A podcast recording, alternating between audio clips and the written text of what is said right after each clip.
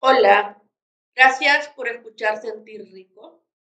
Les habla Gloria Santos y soy su anfitriona en este podcast de divulgación científica en temas de sexualidad con perspectiva de género. Y les doy la bienvenida a este episodio.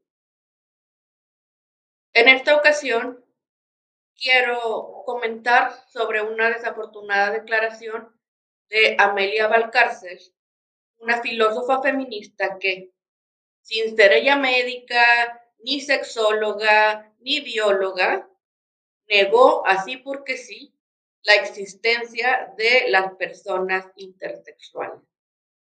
Mencionó en un foro donde supuestamente iban a hacer aclaraciones sobre sexo y género, que solo existen dos sexos y que lo demás eran anomalías. Y esta declaración, a pesar de que Amelia Valcárcel quiere apegarse a una realidad biológica, es muy ignorante precisamente de la biología. Y eso es lo que vamos a aclarar en este episodio. En episodios anteriores de este podcast hemos estado cuestionando la idea de la normalidad en temas de sexualidad.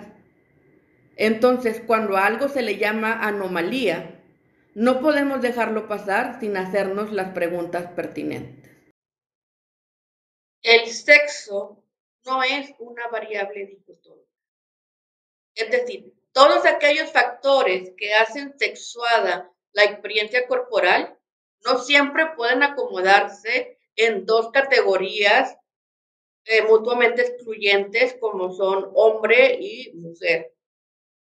Y ojo, estamos hablando de sexo, no de género. Estamos hablando de lo biológico, no de la identidad de género que será construida después socialmente a partir de lo que un individuo y su cultura van a entender como hombre o mujer. Entonces, para esto hay que revisar cuáles son los factores que componen al sexo biológico, nada más lo biológico. El primer factor es genético. Los genes determinan la apariencia física de una persona y también cargan otra información genética que no se manifiesta en la apariencia. Dentro de este factor genético está lo cromosómico, la persona puede tener cromosomas XX o cromosomas XY. Luego están sus gónodas. Esta persona tiene ovarios o tiene testículos. Está después el factor genital. Puede tener vulva o puede tener pene y escroto.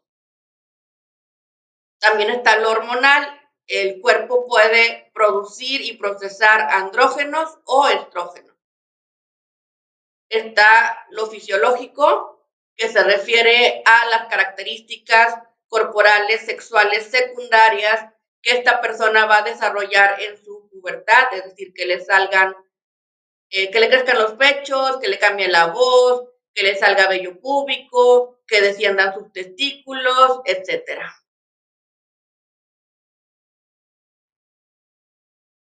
Sucede que la combinación de estos factores no siempre nos apunta hacia una categoría de es hombre o de es mujer. Hay personas que nacen con genitales ambiguos que no pueden clasificarse propiamente como un clítoris o un pene. Hay personas que nacen con cromosomas XY, pero no tienen testículos. Hay personas que nacen con cromosomas XX, pero no tienen una vagina. Y a todo esto solo le podemos llamar anormal cuando estamos sosteniendo un estigma que les obliga a ajustarse a la categoría de hombre o a la categoría de mujer y de una sola manera. Desafortunadamente, este estigma está vigente y afecta las decisiones médicas y quirúrgicas Y estas personas, cuando son bebés al nacer, sin su consentimiento, son sometidos y sometidas a cirugías reasignantes.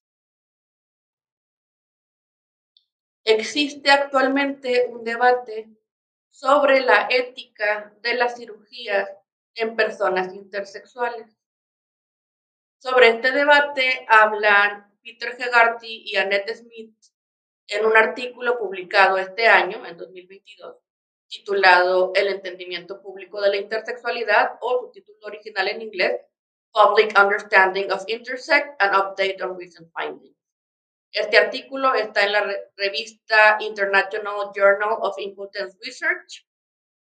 Y bueno, Hegarty y Smith consideran problemáticas las intervenciones quirúrgicas cuando son realizadas únicamente por estética o para normalizar a una persona. Pero admiten que hay intervenciones que se consideran esenciales o médicamente necesarias. Y no hay un acuerdo entre los profesionales sobre cuál es el límite entre una u otra. Mencionan tres dilemas principales relacionados con la intersexualidad y cómo la entendemos. El primero es cómo se asigna el género de un bebé cuyos genitales no coinciden con las categorías de masculino o femenino. Y este dilema es un dilema de justicia. Hay que evaluar cuál va a ser el riesgo de dañar a esta persona. Hay que evaluar cuánto daña el no asignar un género al nacer, o sea, asignarle un género no binario al nacer, contra cuánto daña asignar el género incorrecto. Y esto surge, bueno, de esto surgen nuevas preguntas como, bueno, el género lo va a decidir la persona, el género lo determina su cuerpo, el género es personal o es biológico. Hay un montón de preguntas con respecto al género que surgen de una realidad biológica. El segundo dilema es si se debe realizar una cirugía genital en la primera infancia. Y como ya mencioné lo del daño, bueno, se puede dañar al niño o a la niña en la cirugía, pero también se puede dañar a la persona adulta en la que se va a convertir en un futuro. Entonces, cabe ahí la pregunta de qué tanto debe sostenerse y valorarse la normalidad, qué tanto queremos normalizar a una persona para que encaje en estas categorías de hombre y mujer. Hay otro dilema sobre si se le debe decir a una persona que creció con un género asignado que nació con los cromosomas XX o XY que no coinciden con su género.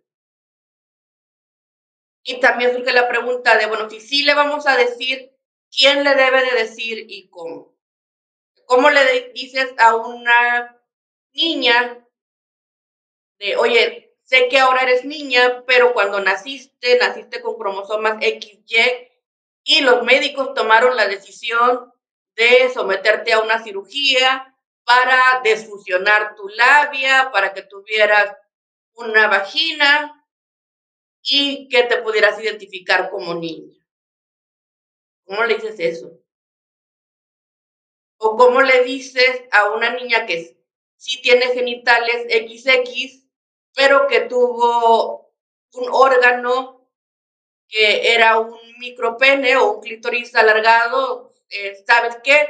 Redujimos el tamaño de tu clítoris y en eso también redujimos tu sensibilidad, eh, te quitamos eh, un montón de terminaciones nerviosas para que pudieras parecer más niña o más mujer de lo que eras al nacer. ¿Cómo comunicamos eso? ¿Y quién lo debe de comunicar? ¿Y quién debe hacerse responsable por las decisiones que se van a tomar sobre los cuerpos de infantes. Hegarty y Smith clasifican los debates o las publicaciones al respecto de estos dilemas y concluyen que existen dos paradigmas principales. Primero está el obedecer a la autoridad médica tradicional. Y el segundo paradigma es proponer una apertura a repensar qué es lo necesario, qué es lo absolutamente necesario. Y que si cambian las normas sociales sobre las características sexuales, si cambian las normas de género, puede reducirse el estigma hacia las personas intersexuales. El puro estigma no justifica una intervención quirúrgica para normalizar.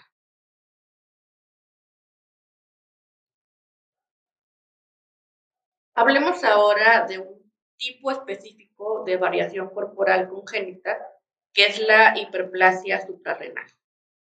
Recordemos que en los fetos humanos la diferenciación sexual ocurre alrededor de la semana 8 del embarazo de su mamá. Y la hiperplasia sucede cuando los fetos tienen una exposición a una alta concentración de andrógenos. Recordemos que los andrógenos lo que hacen es virilizar el cuerpo, hacerlo más parecido a nuestra categoría de hombre.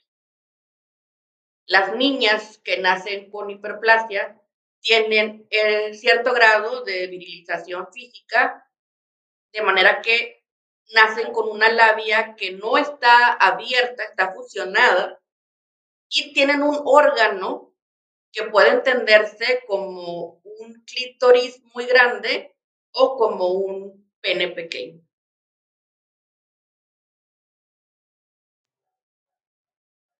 Hay estudios que demuestran que las infancias intersexuales con cromosomas XX que pudieron haber sido asignadas a mujer al nacer, que en su etapa fetal tuvieron exposición a andrógenos y nacieron con hiperplasia suprarrenal congénita, tienden a identificarse como más masculinas que las personas con cromosomas XX que no tienen hiperplasia suprarrenal congénita. Los investigadores Pasterski, Zucker, Heimar, Hughes, Acerini, Spencer y otros en el 2015 publicaron un estudio con infancias de 4 a 11 años. Y en ese estudio citaron en su marco teórico 10 casos de estudio que reportan que las niñas con hiperplasia demuestran comportamientos más masculinos cuando se comparan con niñas sin hiperplasia. También que las mujeres adultas con hiperplasia tienden a ser menos heterosexuales que las mujeres sin hiperplasia. Y para su investigación tomaron como informantes a infancias de 4 a 11 años y a sus familias. Fueron 43 niñas y 38 niños con hiperplasia suprarrenal congénita. Y su pregunta de investigación fue con qué género se identificaban estas infancias. Para eso utilizaron dos medidas y una entrevista con los padres. Una medida que tomaron fue parte del criterio para diagnosticar desorden de identidad de género en el manual de diagnóstico en su, edición cuarta. Recuerden que ya les he dicho en episodios anteriores que actualmente la edición vigente es la quinta. Y bueno, en esta investigación se demostró que las niñas con hiperplasia tenían más respuesta de identificación con el género opuesto, o sea, con el género masculino, que las niñas sin hiperplasia. En cambio, los niños, los niños con y sin hiperplasia, no demostraron identificación con el género opuesto, sino que demostraron identificación con el género masculino. Y este hallazgo implica que la exposición del feto a andrógeno puede tener un impacto en el desarrollo de la identidad de género en niños y niñas. Y que debe ser un factor a considerar a la hora de asignar un género en personas con genitales ambiguos, aunque hayan nacido con cromosomas XX.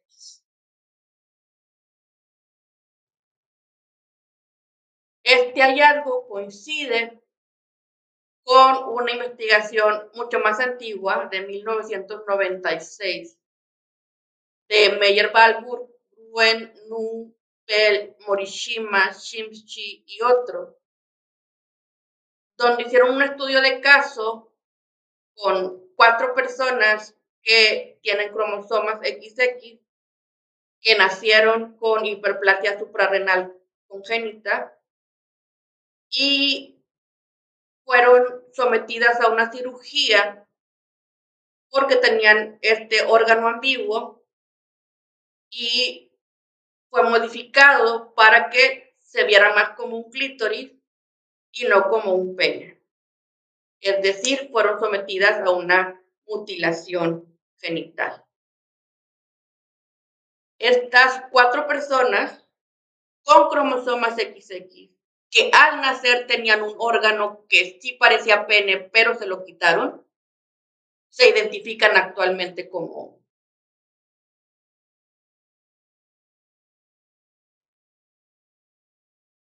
Estamos hablando de personas reales, que existen, que están vivas, a las que aún les podemos preguntar sobre su experiencia.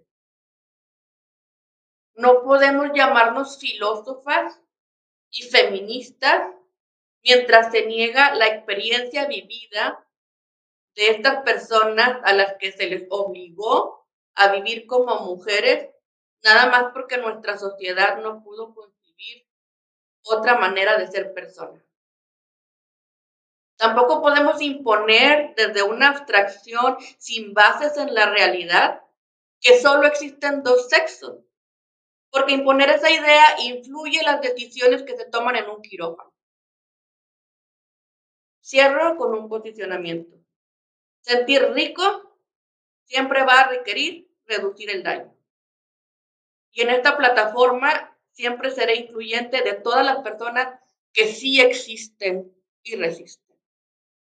Gracias por escucharme. Los, las y les quiero